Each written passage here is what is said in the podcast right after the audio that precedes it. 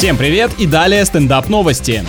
Муравьи в качестве домашних питомцев – это новый тренд, который уверенно завоевывает мир последние 10 лет. Жилплощади уменьшаются, и даже самые маленькие кошки и собаки – это слишком габаритные животные. Как утверждают владельцы насекомых, наблюдать за жизнью маленького государства можно часами. Это успокаивает, расслабляет, отвлекает от проблем. Да, и не чувствуешь себя букашкой по сравнению с ними, а еще можно из дома вообще не вылазить и все равно быть близко к высокоразвитому обществу.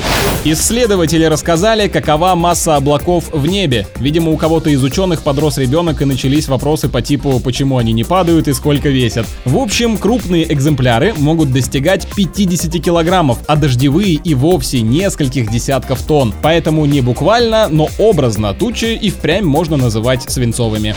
С вами был Андрей Фролов, больше новостей на energyfm.ru.